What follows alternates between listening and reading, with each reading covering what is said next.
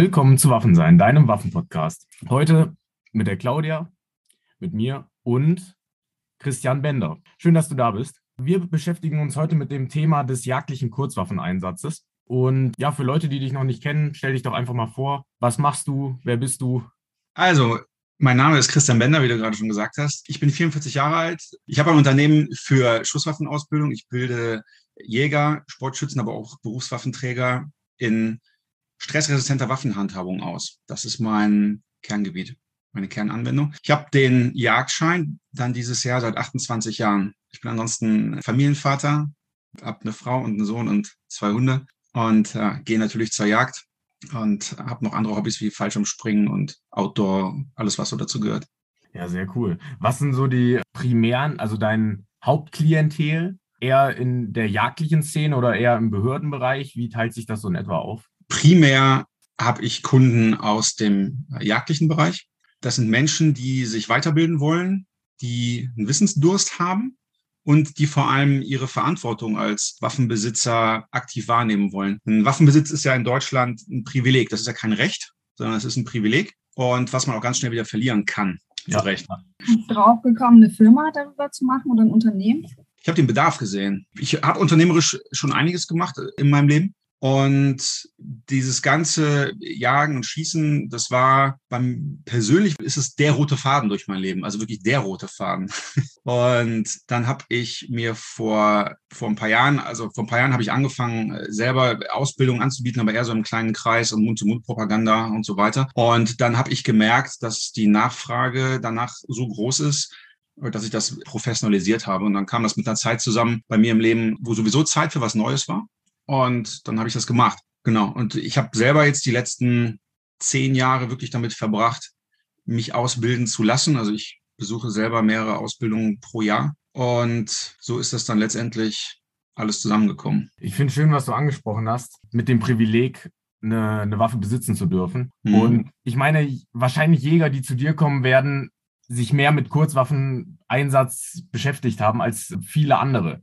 Jäger das tun. Und wenn man sich mal so die Jagdscheinausbildung, wenn ich jetzt zurückdenke, in Niedersachsen hatten wir überhaupt keine Ausbildung an der Kurzwaffe. Mhm. Die Vorführwaffe war, glaube ich, ein Revolver von Taurus und eine PPK, also jetzt auch nicht die typische Großkaliber-Pistole, obwohl ein Revolver natürlich gut verbreitet ist. Aber viele Jäger sehen, diese, sehen dieses Thema Kurzwaffen so als Gimmick, also als ja, nice to have, was aber eigentlich nur im Schrank liegt. Was entgegnest du denen? Das ist ein Thema, was an der Wurzel gepackt werden muss. Denn ein unbefangener Mensch, der die Jagdscheinausbildung beginnt, der wird von den meisten Ausbildern drauf getrimmt. Kurzwaffe brauchst du nicht. Das basiert meistens, das ist kein böser Wille, sondern das basiert auf reiner Ahnungslosigkeit.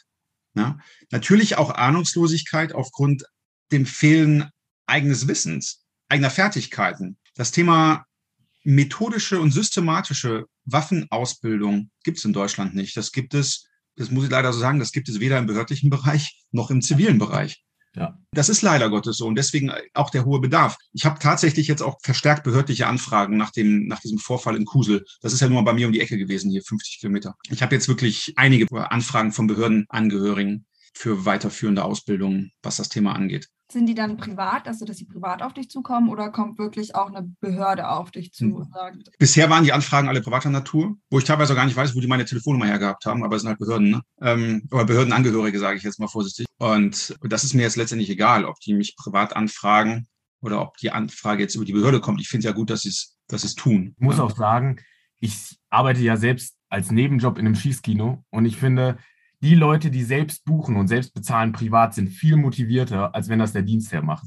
Mhm. Also das merkt man. Wenn da ein Zeitraum X gebucht wird und ein Rennen fällt aus, dann sagen die nicht, gut, dann bleiben wir doppelt so lang hier und üben ein bisschen, sondern die sagen, ja, äh, Dienstherr zahlt, dann halt die doppelte Zeit und wir nutzen nur die Hälfte, gehen wir wieder nach Hause und machen uns einen schönen Tag. Ich finde die Motivation da, wenn man selbst bezahlt, halte ich, vielleicht siehst du das anders, aber so kommt es mir vor, dass wenn man es nicht dienstlich machen muss, sondern will, dass dann die Motivation automatisch höher ist. Absolut, absolut. Ähm, das ist ja, das ist ja eine Einstellungssache letztendlich auch. Ne? Welche Einstellung habe ich zu meinem Werkzeug? Auch in der Hoffnung, es nie benutzen zu müssen. Ja. Also ich kenne ja ausreichend Leute, ausreichend Behördenangehörige, die ihre Waffe auch schon einsetzen mussten. Davon hat es ja keiner gerne getan. Probleme beim Schusswaffeneinsatz ist immer, dass sich zwei Leben verändern Ja, es verändert sich auch immer das Leben von demjenigen, der schießen musste. Deswegen hofft ja auch niemand, jemals in eine Notwehrsituation zu kommen. Egal, ob es mit der Schusswaffe oder mit etwas anderem ist, aber Schusswaffe ist ja nur Ultima Ratio. Das heißt, es gibt den, gibt den Kampf und dann gibt es den Kampf nach dem Kampf, wie man so schön sagt. Ja, the fight after the fight. Deswegen verändern sich bei so etwas immer zwei Leben. Und es gibt Menschen, die sind sich dessen bewusst und die sagen, okay, ich will auf diese Situation bestmöglich vorbereitet sein. Oder es gibt auch einfach Menschen, die sagen, hey, ich habe dieses Privileg, ich will meine Verantwortung bestmöglich nachkommen. Ja? Also es ist eine Einstellungssache jetzt, egal ob im behördlichen oder, behördlichen oder im zivilen Bereich. Aber ich finde halt auch, im Jagdlichen müsste man sich das halt mal vorstellen. Ich weiß, viele Hörer mögen meine Autovergleiche nicht. Aber ich finde, wenn man einen Führerschein gemacht hätte, nur auf einem Automatik, dann würde ja auch kein Fahrlehrer einem dazu raten, kauft dir einen Schalter. ja, ist so, ja klar. Wird keiner machen. Aber das ist de facto das, was da draußen passiert. Du wirst nicht ausgebildet.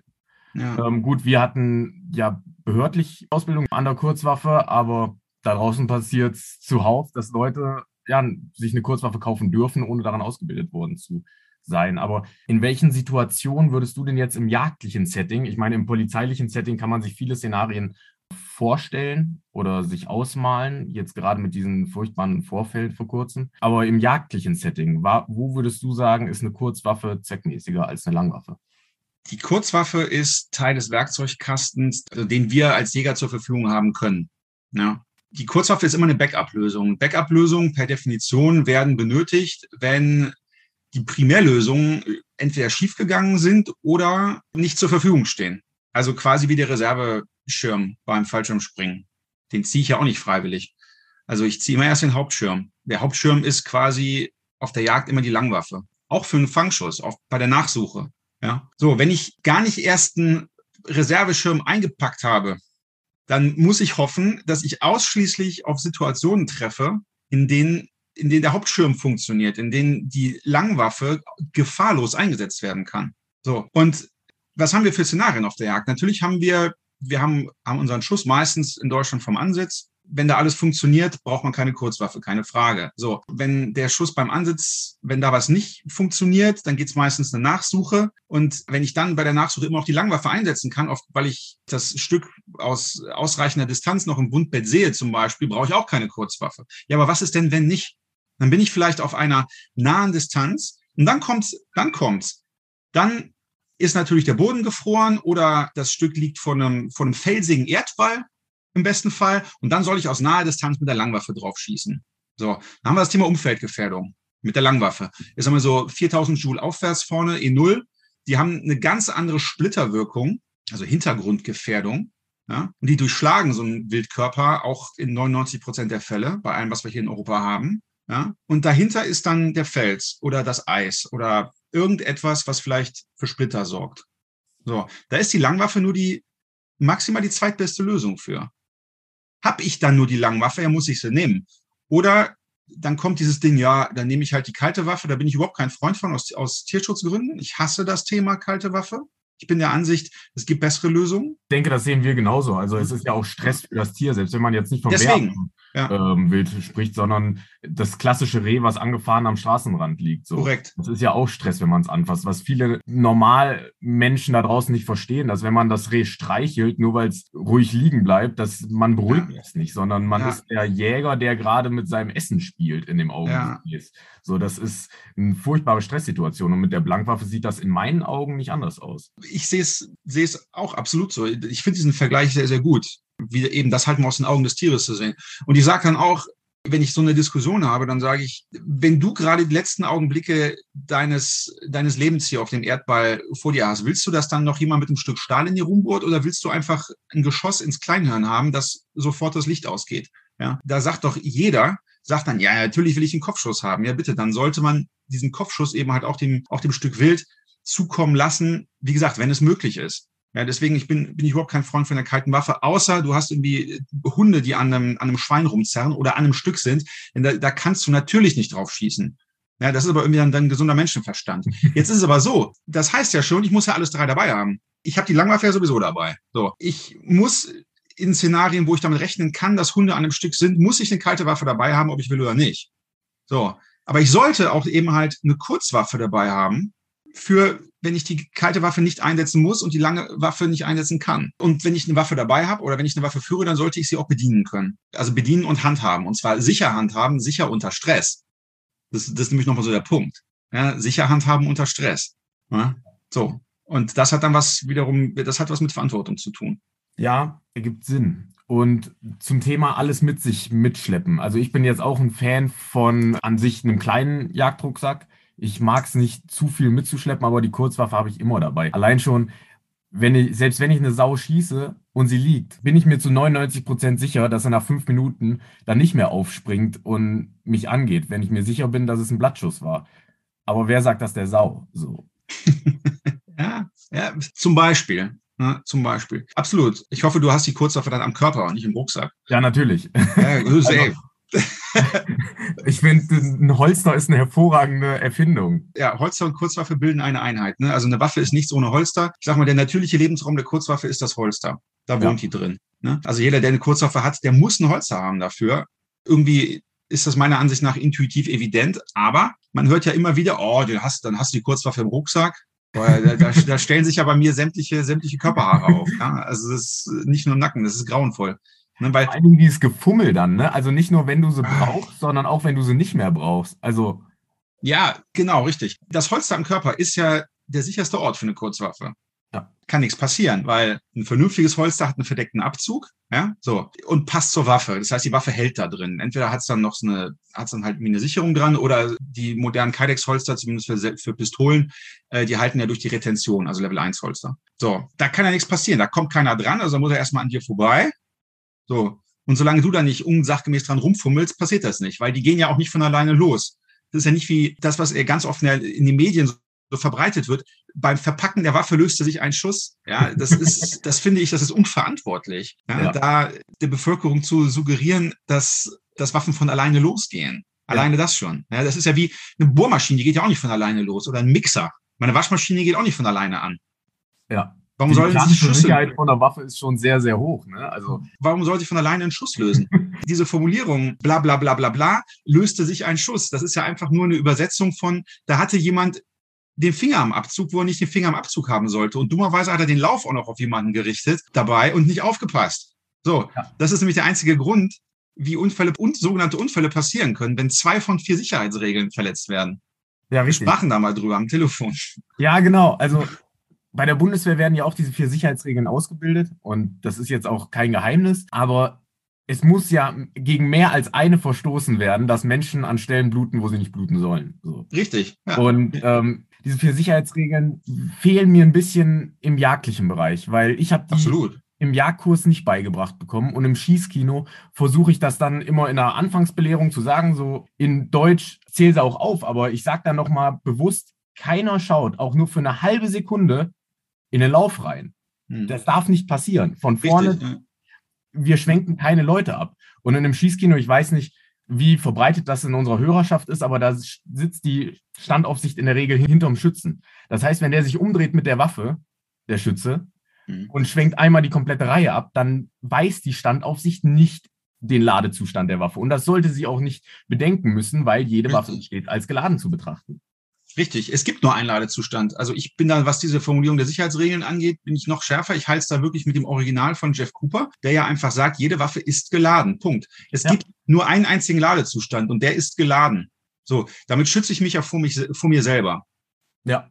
ja. Also dadurch, dass ich einfach sage, jede Waffe ist geladen, selbst wenn ich vorher noch, reinge noch reingeguckt habe oder du hast reingeguckt, jede Waffe ist geladen, nur weil wir beide festgestellt haben, dass sie gerade nicht geladen ist, heißt es ja nicht, dass ich sie anders behandle als eine, die geladen ist. Also kann ich ja dieses reine theoretische Konstrukt einer ungeladenen Waffe einfach direkt weglassen.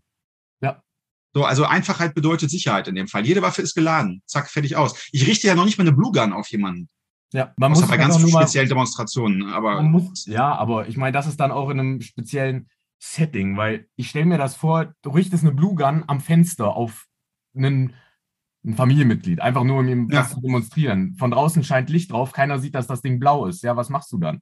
Ja, auch richtig, klar. Was machen Dritte dann, ne, insgesamt? Ja. Aber grundsätzlich, ich richte Waffen nicht auf Menschen. Punkt. Fertig aus. Ja. Also es sei denn, ich möchte sie töten oder verletzen, ja. So. Ja. Das möchte ich nicht, weil ich bin ein guter Mensch. So. Ja. Und also lasse ich das, fertig aus. Also ganz bist ein einfach. guter Mensch und das Schicksal drängt dich wahrscheinlich niemals in diese Lage. Ich hoffe es. Ich Ähm, hoffe es.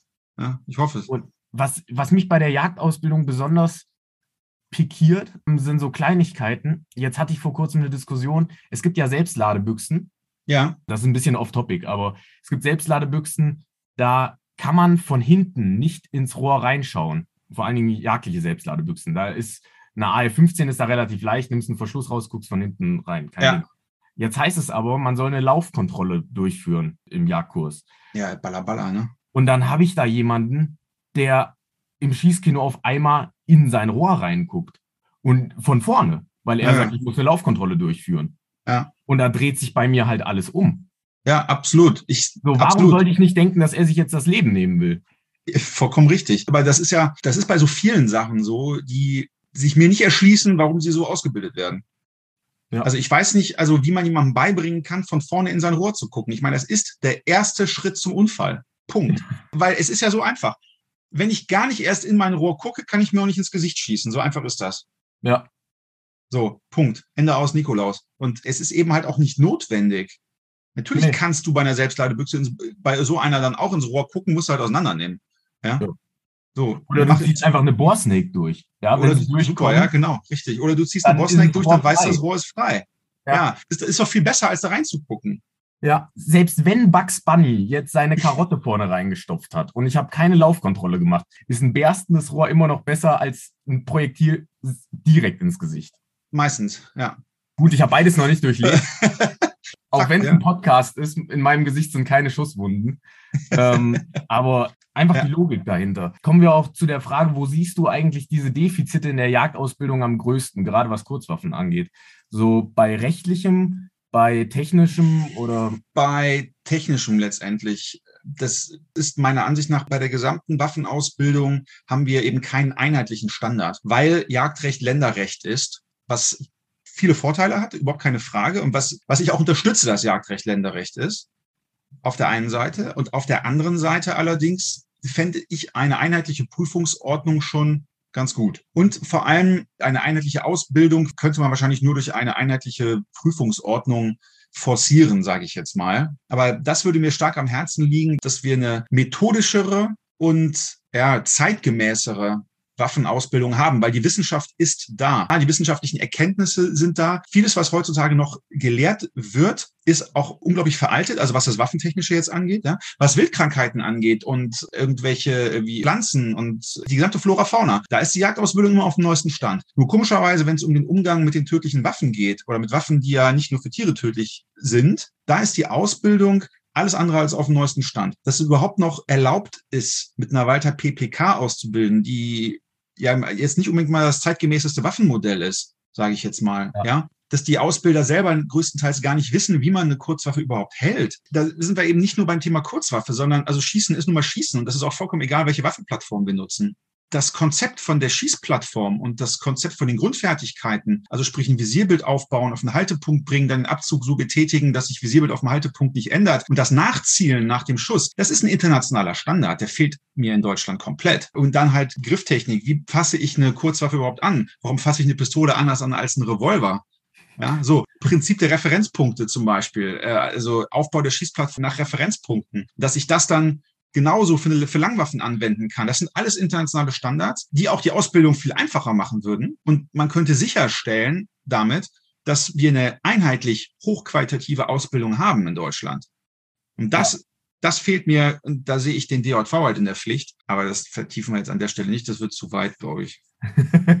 Aber ich finde halt auch, man sieht immer so, wo es Geld hinfließt, ne? Und wo es herkommt. Weil das jetzt, ich will jetzt nicht schwurbeln anfangen, aber ich meine, die Blaser R8 zum Beispiel ist in vielen Prüfungsordnungen schon als Waffe drin. Und Jagdschulen bekommen gute Konditionen, sich so eine R8 reinzustellen. Was man jetzt von der Waffe hält, ob man sie überteuert hält oder nicht, sei erstmal dahingestellt, aber sie ist mittlerweile auch aus gleichem Grund sehr verbreitet. Ja, Und bei einer Kurzwaffe eine PPK. Hm. Also in vielen Prüfungsordnungen ist eine PPK drin. So, jetzt ist eine PPK ein, ein Modell, klar, das hat James Bond und wenn man ein absoluter Vollblutlaie ist, denkt man, das wäre zeitgemäß. Aber das ist eine Waffe von 1932 oder 32, 31 aus den 30ern. So. Also fast 100 Jahre alt, klasse.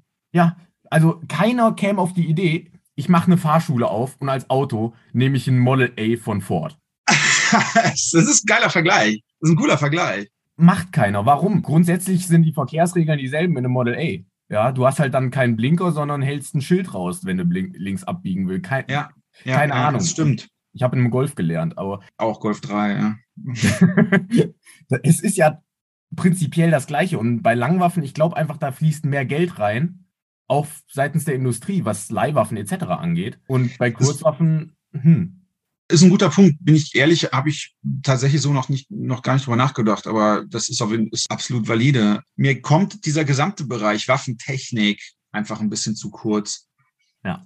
Weil wir müssen die Technik auf zu einem gewissen Grad einfach kennen und verstanden haben, um davon die Handhabung abzuleiten. Das fehlt mir. Und ob das nachher eine R8 ist oder ob das eine Remington 700 ist, die auf Mause 98er basiert oder eine Tikka Sako und wie sie alle heißen, das sind alles 98er, ja. ist letztendlich egal, wenn ich mal verstanden habe, warum, wieso, weshalb was funktioniert. Das ist das, was mir fehlt. Und ob die Jagdschulen sich nachher mit R8s ausstatten lassen oder ob jetzt Bergara um die Ecke kommt oder was auch immer, finde ich dann gar nicht mehr so relevant, solange einfach ich mich darauf verlassen kann, dass das technische Hintergrundwissen vermittelt wird und irgendwo auch dran geübt und abgerufen wird. Weil das ist der erste Schritt eben zur Sicherheit. Und im Umkehrschluss ist eben dieses fehlende Hintergrundwissen der erste Schritt zur Unsicherheit. Ja, also ja? ich kann mich noch erinnern, einer hat mir mal gesagt, meine Glock ist kaputt. Und Gut, auch Glocks gehen kaputt, wollen zwar sehr selten und sind sehr zuverlässig, aber er zeigt mir seine Glock mit offenem Verschluss oder Schlitten. Der Schluss ist schon richtig. Ja, ja, ist so, ja. Ich will es jetzt nicht allen Zuhörern unterstellen, aber ja. Ja, naja, wir gut. fahren keinen Schlitten mit Waffen. Genau, danke.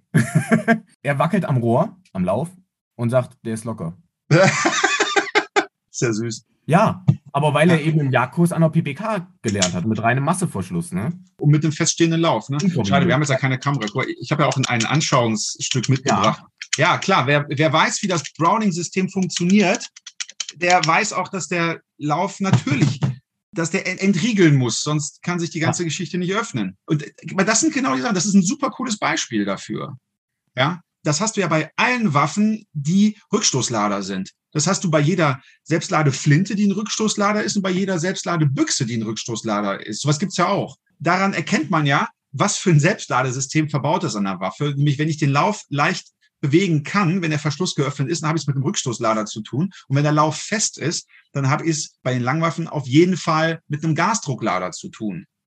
Ja. ja. So, und bei Kurzwaffen dann halt in dem Fall mit auch mit, halt mit dem Rückstoßlader, äh, mit dem reinen Masseverschluss wie jetzt bei der PPK. Ne? So. Das ist aber so ein bisschen Hintergrundwissen, das einfach meiner Ansicht nach wirklich, das muss da sein. Einfach aus Sicherheitsgründen. Dann passiert nämlich sowas nicht. Weil wenn der jetzt dachte, seine Glocke ist kaputt, dann geht er zum Büchsenmacher, sagt, meine Glocke ist kaputt und dann ruft er ihn eine Woche später an und sagt, hol deine Glock ab und sagt, guck, ich habe sie angeguckt, kostet 100 Euro, ist nicht kaputt. So, ja, so. Also Wissen schützt in den meisten Fällen.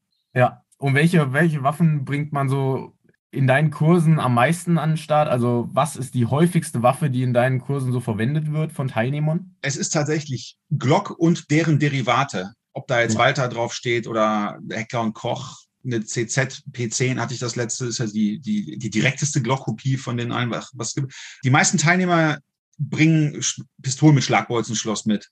Ja. Ja, und das ist auch das Einzige, was tatsächlich Sinn macht, meiner Ansicht nach, meiner Erfahrung auch nach. Ja? Mhm.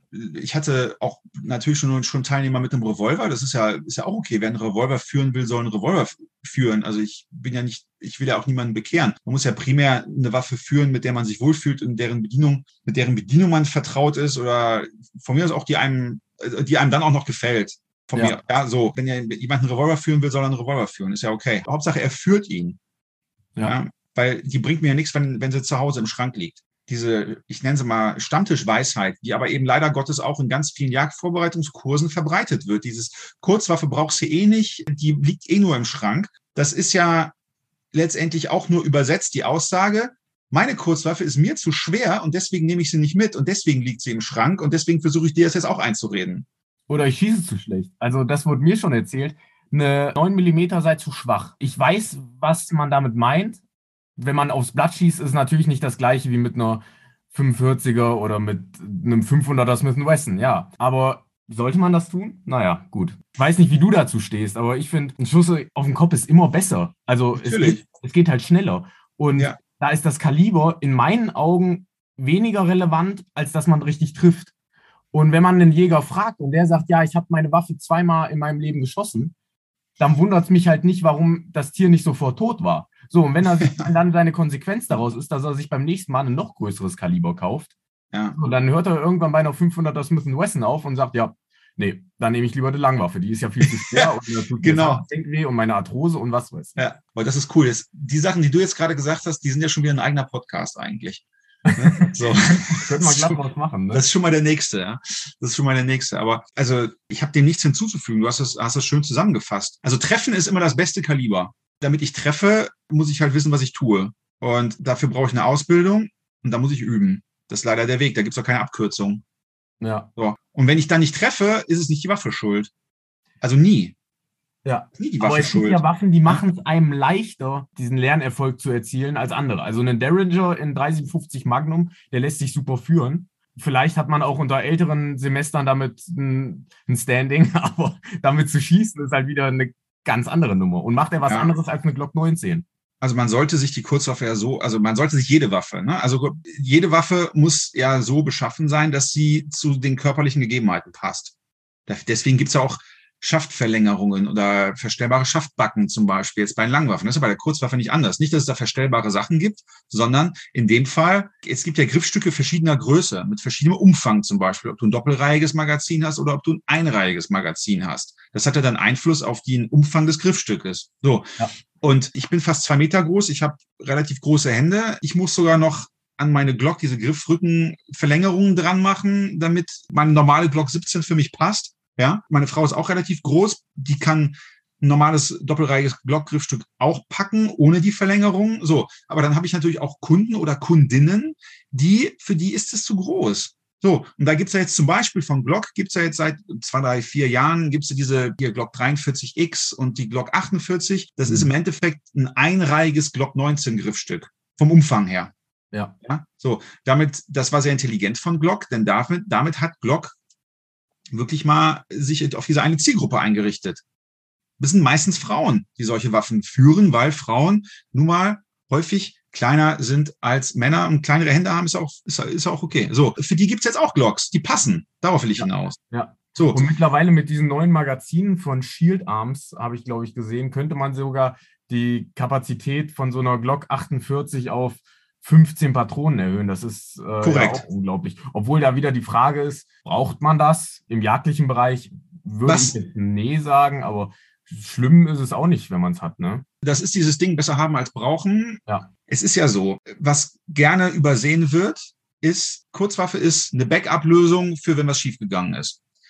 Wenn entweder der Einsatz der Langwaffe schiefgegangen ist oder es ist alles so schiefgegangen, dass ich dann die Langwaffe nicht mehr einsetzen kann. Im rein, also jagdlichen Kontext auf Wild. Da reicht dann mit der Kurzwaffe mit Sicherheit ein Magazin oder ein Zehnschussmagazin, was auch immer. Weißt du denn morgens, wenn du aus dem Haus gehst, was dich abends erwartet? Nee, weißt du nicht. Man sagt mir immer, boah, Christian, wieso nimmst du auch noch ein Ersatzmagazin mit deiner Pistole mit? Ich sag ja, genau deswegen. Weil eins sage ich dir, wenn ich in die Lage komme, dass ich, und Gott bewahre mich davor, meine Kurzwaffe zur Notwehr einsetzen muss, dann will ich maximal dafür ausgerüstet sein. Weil dann ist die Wahrscheinlichkeit hoch, dass du noch ein zweites brauchst. Ja. So, da denkt kaum einer dran. So, und schon kommst du in so ein Mindset rein, einer trügerischen Sicherheit, der dir exakt ein einziges Mal auf die Füße fallen kann und danach wahrscheinlich nicht mehr auf die Füße fallen kann, weil es dich danach nicht mehr gibt. Ja. Ja, so, so Keiler 100 Kilo plus sind ja schon recht äh, unangenehme Zeiten. Ja, der Keiler 100 Kilo plus oder du musst dich wirklich verteidigen, weil dir jemand am Auto auflauert oder was auch immer. Ja, ja. Und da willst du maximal darauf vorbereitet sein. Das ist nun mal so. Also das ist auch eine Mindset-Geschichte. Das ist eine Einstellungsgeschichte. Ich habe das doch lieber und brauche es nicht als umgekehrt. Vor allem bei Sachen, wo ich keine zweite Chance bekomme. Das ja. ist eine Einstellungsgeschichte. Ich springe doch auch nicht ohne Reservefallschirm raus, nur weil ich als Hauptschirm immer noch einen großen Schirm habe, ja. wo ich sage, oh, habe ich ja noch nie gebraucht, die Reserve. Ich lasse ganz weg. Ja, es gibt oh. Sätze, die wurden noch nie gesagt. Und nach einem Kurzwaffeneinsatz zur Notwehr hat, glaube ich, noch niemand gesagt, Mensch, ich hatte ja viel zu viel Munition dabei. Ja. Oder Richtig. Mensch, auf unserer Toilette gab es viel zu viel Klopapier. ähm, Sätze, die noch nie gefallen ja, sind. Super. Das ist richtig. Sätze, die noch nie gefallen sind. Ja, genau. Sätze, die noch nie gefallen sind. Mensch, ey, dieses Sicherheitstraining hätte ich mir sparen können. Ich hatte ja noch nie einen Unfall. Ah, genau. Ja. Oder so, ne? Oder genau, richtig. Das Ding klaue ich mir. Diese Sätze, die noch nie gefallen sind. Ja, aber das ist ja, ach, mein, Erste-Hilfe-Training hätte ich mir sparen können, habe ich bisher noch nie gebraucht. Ah, ja. Genau. Richtig. Und genau so ist es, ja. So. Also entweder ich mache es doch richtig oder richtig. Punkt. Also für mich gibt es da keine Alternative. Ja. ja. Viele Menschen, jetzt nicht nur in diesem Bereich, das ist ja jetzt wieder Lernen fürs Leben, sind ja so gerne, sind ja so in ihrem Denkframe irgendwie halt gefangen. Dann heißt es, okay, ich gehe auf die Jagd, ich habe meine Kurzwaffe nur für einen Fangschuss. Der Fangschuss ist immer übrigens der annehmende Keiler, ist nie das Reh auf der Straße. ja, ist nie das Reh auf der Straße, was aber in 99 Prozent der Fälle, zumindest wenn man einen Begehungsschein hat oder wenn man Jagdschutzberechtigt ist, als ne, Pächter oder, oder auch Jagdaufseher oder wie gesagt mit dem entsprechenden Begehungsschein, in 99 Prozent der Fälle hast du ein Stück Schalenwild, was vor ein Auto gerannt ist und was dann im Straßengraben oder auf der Fahrbahn liegt und erlöst werden muss. Ja. So, das sind wiederum alles Situationen, also diese, diese beiden Situationen sind Nahdistanzsituationen, wo du, wo die Langwaffe nicht die beste Wahl ist. So, und dann hast du vielleicht noch andere Unfallbeteiligte da. Du hast Handys, Kameras heute überall. Und dann kommt diese, oh, nehme ich doch die blanke Waffe. Das ist doch, das ist schon, ja. das ist ja auch, das ist doch auch ein Publicity Nightmare. Ja, ja. Also Weil dann ist ja, ja das Aushängeschild und der Jägerschaft ja, in dem Moment. Ja. Genau, richtig. So, komm, und dann kommst du an zur Unfallstelle. Du nimmst die Situation auf du hast deine Waffe an dir, man sieht sie nicht, ist gut. Du gehst hin, relativ nah an das Stück dran. Es gibt einen Schuss, vielleicht auch zwei oder drei, je nachdem, weiß man vorher auch nicht. Ja. ja? Und dann ist, dann ist die Szene, dann verschwindet die Waffe wieder und dann ist die Szene auch erledigt. Ja. So. Das ist meiner Ansicht nach und auch meiner Erfahrung nach, ist das die beste und schonendste Variante. Und das ist auch die Variante, die das beste Außenbild abgibt. Blankwaffeneinsatz ist immer, ist immer mit Geschrei verbunden, wenn du es über die Kammer machst. Die wenigsten gehen ja in ja. den Hals, in, hinter die Trachea und ziehen nach vorne durch, so wie man in Anführungszeichen es eigentlich machen muss, damit es geräuschlos ist. Ja.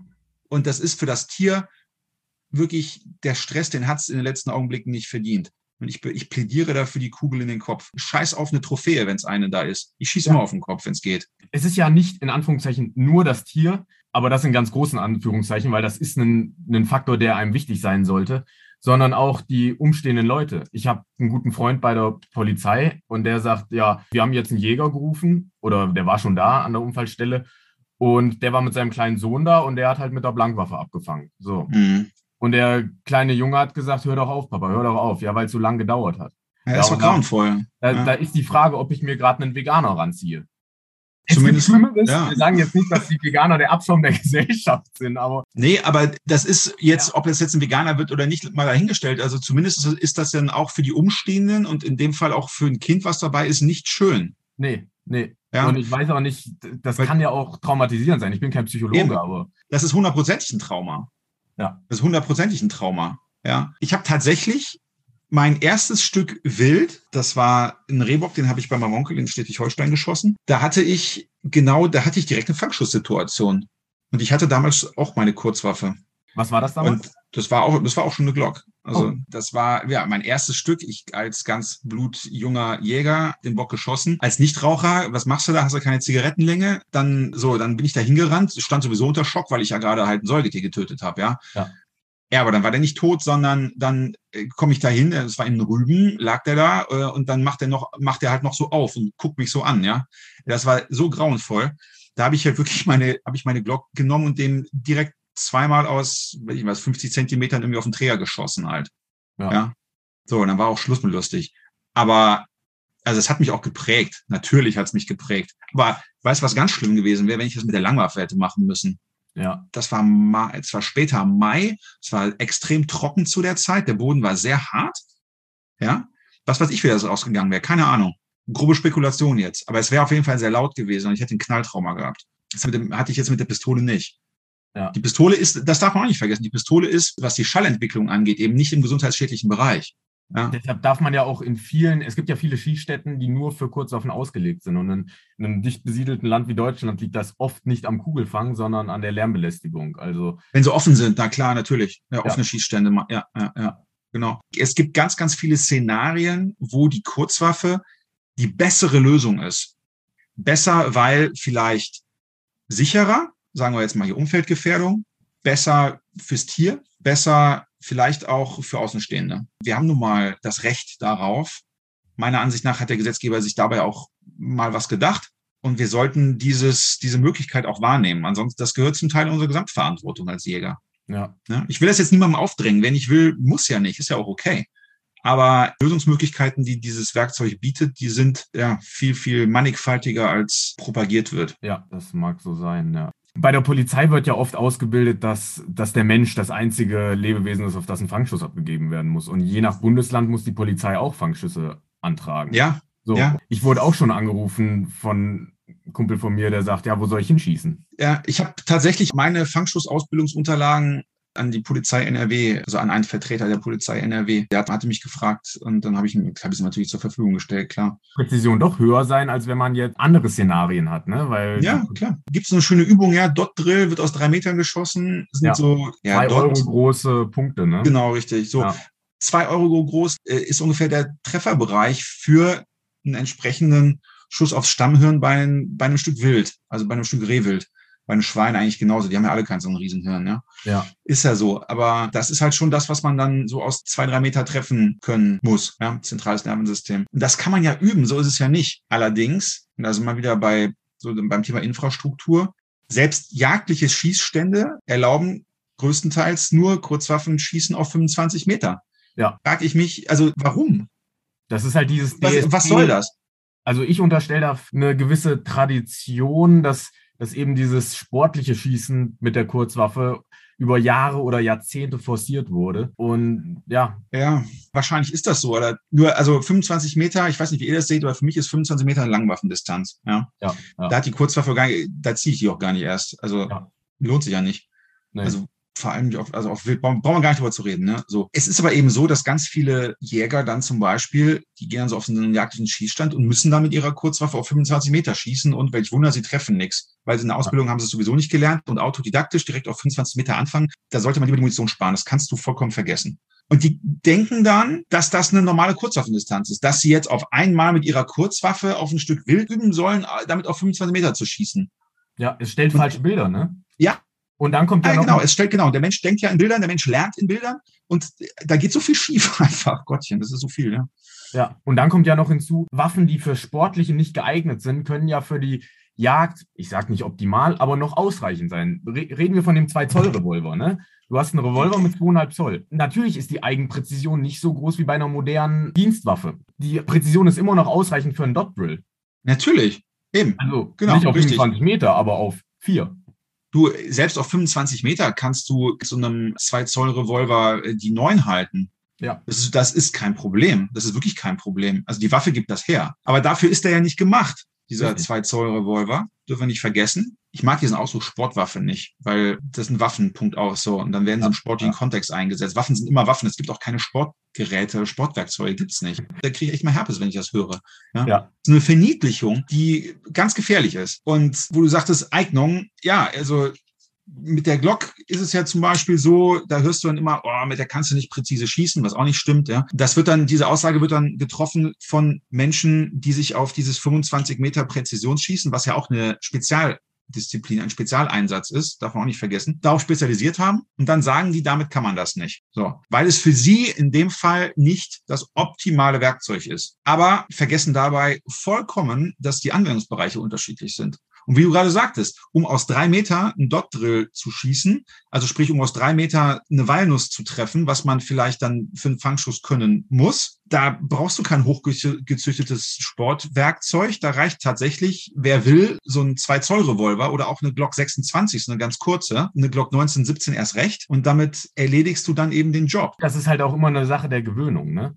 Und wenn du natürlich nur die besten Sportabzüge gewöhnt bist bei einer Kurzwaffe, und bei einer Kurzwaffe können Abzugsfehler eben noch drastischer das Ergebnis verfälschen als bei einer Langwaffe, bei der das auch geht, aber es ist noch gravierender, wenn man es eben mit anderen Sachen nicht irgendwie kompensieren kann, dann ist das halt schlecht. Ich habe zum Beispiel eine P8 mir gekauft. Sowohl für die Jagd als auch, wenn ich hin und wieder mal auf den Schießstand gehe, zum sportlichen Schießen. Und dienstlich habe ich da keine große Auswahl. Ja, ich bin nicht so ein krasser Sonnenbrillenträger, der sich da seine Dienstwaffen selbst zusammenstellen kann. Ist auch egal. Aber ich denke mir, weil ich ein Gewöhnungstier bin, will ich immer den gleichen Abzug haben, immer das gleiche Visier, immer das gleiche. Wenn ich dann Leute höre, die zum sportlichen Schießen Schießen eine 1911er nehmen und erzählen mir, ja, ich bin Polizist, dann frage ich mich halt, ja, warum benutzt du dann nicht äh, deine Dienstwaffe? Ja, das ist ein, ein Joghurtbecher, den kannst du nicht schießen. Ja, der Joghurtbecher kann schießen, aber er kann nicht schießen dann.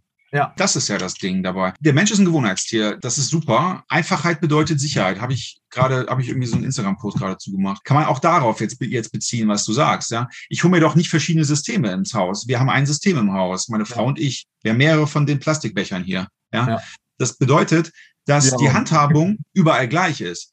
Ja. Das ist jetzt egal, selbst wenn ich an ihren Schrank gehe und da eine Kurzwaffe raushole, und dann nehme ich ein Magazin aus meinem Schrank, das passt zusammen und ich habe noch nicht mal unterschiedliche Abzüge. Das ist Sicherheit im Einsatzkontext. Wenn eine von meinen Waffen ka kaputt geht, kann ich eine von ihren nehmen. Wenn eine von ihren kaputt geht, kann sie eine von meinen nehmen.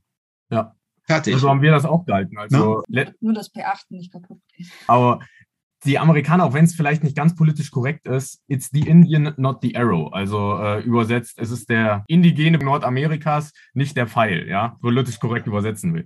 Und genauso ist es. Also bis zu einem gewissen Grad natürlich. So. Aber kommen wir mal zurück zu den Abzugsfehlern. Also Abzugsfehler verzeihen. Das ist häufig die Basis eben von so einer Aussage, ich sage jetzt Glock als Vertreter von Anschlagbolzen-Schlosspistolen, äh, ich komme mit dem Abzug nicht klar. Das liegt aber auch nicht, wiederum auch nicht an der Waffe. Das liegt ja an deiner Fähigkeit, einen Abzug zu betätigen. Wahrscheinlich, weil du es eben auch nicht methodisch gelernt hast. Wie die Theorie der Abzugsbetätigung. Da ist nämlich eine Theorie dahinter. Ja, und wenn man die kennt, dann tut man sich damit deutlich leichter, als wenn man es eben halt nicht kennt. Weil das ist ja grundsätzlich so. Wenn man eine, eine theoretische Methode hat, die man verstanden hat, dann hat man immer sein Fallback. Dann kann man immer daraufhin zurück und von dort aus sich dann die Frage stellen, okay, das, man hat einen Soll-Ist-Vergleich. So, die Methode ist das Soll, das führt zum Ziel, ist, ist aber leider nicht so. Wo ist der Fehler? Und da kommt ja meistens, kommt man jetzt zu der Erkenntnis, dass der Fehler beim Schützen liegen muss. Aber viele ja. machen sich ja nicht mal diesen Aufwand, den Soll festzustellen. Denn wenn ich mir anschaue, die Prüfung, Kurzwaffenprüfung in Mecklenburg-Vorpommern, und da ist das Ziel mit einem 22 LFB-Revolver, mit dem im Vorfeld der Prüfer erstmal alle abgeschwenkt hat. Mega professioneller Eindruck. Dann dieses Ding war natürlich verdreckt, was bei einem 22 LFB, diese Randfeuermunition ist ja recht dreckig. Ja, ja weiches Blei. Ja. Fürchterlich verdreckt. Und dann sollten sie eine etwa ein Quadratmeter große Scheibe, na, nicht ganz so groß, so diese typischen DSB-Scheiben, ich glaube 75 mal 75 Zentimeter, sollten sie treffen von 10 Patronen 3. So, Oder ähm, welche Distanz? Hilf mir aus. 5 oder. 10 Meter. Also das war die Himmelsrichtung bestimmen. Ja. ja. Die ja, Scheibe ja, ist im Norden und wir schießen Richtung Norden. So, was, was stellt das für Bilder? Stell dir vor, du wirst zu einem Einsatz, also zu einem Fangschuss gerufen und das ist deine Fähigkeit. Ein Quadratmeter auf drei Meter oder auf fünf Meter oder auf zehn Meter zu treffen. Ja, aber jetzt, wenn man von einem Fangschuss ausgeht, gehen wir Verkehrsunfall Reh. Ja. Reh, ein Meter Abstand, Reh, keine Ahnung, vielleicht einen halben Quadratmeter groß. Ja. Stellt meiner Meinung nach schon, also klar, Rehhirn, kleiner, aber ich krieg das tot mit zehn Schuss. ja, zu welchem? Aber, aber ja, ja, ja, wahrscheinlich dann ja wahrscheinlich, aber wahrscheinlich nicht so, wie es, wie man, wie wir es eigentlich eigentlich als verantwortungsbewusste Jäger und, und dem Leben gegenüber respektvoll auftretende oder Respekt habende Menschen halt tun sollten oder auch tun wollen. Ich bin absolut, absolut konform mit euch, dass Prüfungsordnungen zum Beispiel und auch Ausbildungen können ja nur so gut sein, wie das Wissen, was ganz oben vorhanden ist. Und das ist, glaube einfach, dass da sehr, sehr viel Luft nach oben ist, was das angeht, alles. Wobei ja. ich denke, Mecklenburg-Vorpommern ist vielleicht sogar noch ein positives Beispiel. weil es wenigstens überhaupt eine Kurzwaffenprüfung hat. Das, das finde ich übrigens sehr gut, dass es überhaupt da eine Kurzwaffenprüfung gibt. Das, das muss Mecklenburg-Vorpommern da ja hoch anrechnen. Das finde ich super. Ich lebe ja aktuell im Saarland. Ich komme aus Düsseldorf ursprünglich. Da habe ich auch meinen Jagdschein gemacht. Hier ist die Schießordnung, Prüfungsordnung, finde ich jetzt auch nicht so beispielhaft, bin ich ehrlich. Ja, gefällt mir persönlich überhaupt nicht. Damals bei mir in NRW, ich weiß nicht, wie es jetzt in NRW ist, keine Ahnung. Schrot mussten wir auf Tontauben schießen, also da wurde schon echt, da sind schon auch einige durchgefallen. Das ist da anspruchsvoll. Ein Büchsenschuss war halt auch nur der Bock angestrichen, fertig. Ich würde die Scheiben sowieso neu machen. Das sind ja Tierquälerscheiben, das ist mir auch schon wieder ganz oben, ne? Beim DJV. Ja, es ist seltsam. Die meisten Säugetiere sind ja nicht aufgebaut wie eine Zwiebel, ne? Also wenn wir Zwiebeln jagen würden, dann wären diese Zehner Ringscheiben, die stumpf auf eine Zwiebel gesetzt würden, optimal. Aber ja, ja, aber auch einfach, ich, also wo, wie das da jetzt ist beim laufenden Keiler, was im hinteren Bereich da noch eine 8 ja. ist, das wäre bei, wär bei mir eine 0, fertig. Ne? Ja. So, und beim Bock eigentlich genauso. Nach vorne, also das ja. müsste alles neu gemacht werden. Zum Beispiel Bogenjagdschein. Ja, beim Bogenjagdschein sind die Trefferzonen ganz, ganz, ganz anders. Ganz, ganz anders und auch komischerweise wirklich anatomisch relativ genau dargestellt auf den Scheiben. So, das macht doch mal Sinn. Keilerscheibe wurde mittlerweile auch überarbeitet, kommt aber halt nicht zum Einsatz. Ah, okay, gut, danke für die Info. Eine überarbeitete, wo wirklich auch die Ehrlich? Kamera und hinten noch ein bisschen. Ja, kann oh, cool. ich dir ein Bild schicken. Ja, gerne. Das fände ich interessant. Super cool, weil ich mache ja in meiner Ausbildung, schieße ich natürlich auch dann auf Wildscheiben, die ich auch nicht aufhänge, sondern die kommen auf mobile Kugelfänge, die auf dem Boden stehen, weil ein Wildschwein selten fliegt. Ja, oder ein Reh. Also zumindest bei uns nicht. Ich versuche das so praxisnah wie möglich zu gestalten. Ich will jetzt nicht den Spaßverderber machen, aber ich glaube, wir machen dann nächste Woche mit Teil 2 dieser Folge weiter. Bis dahin.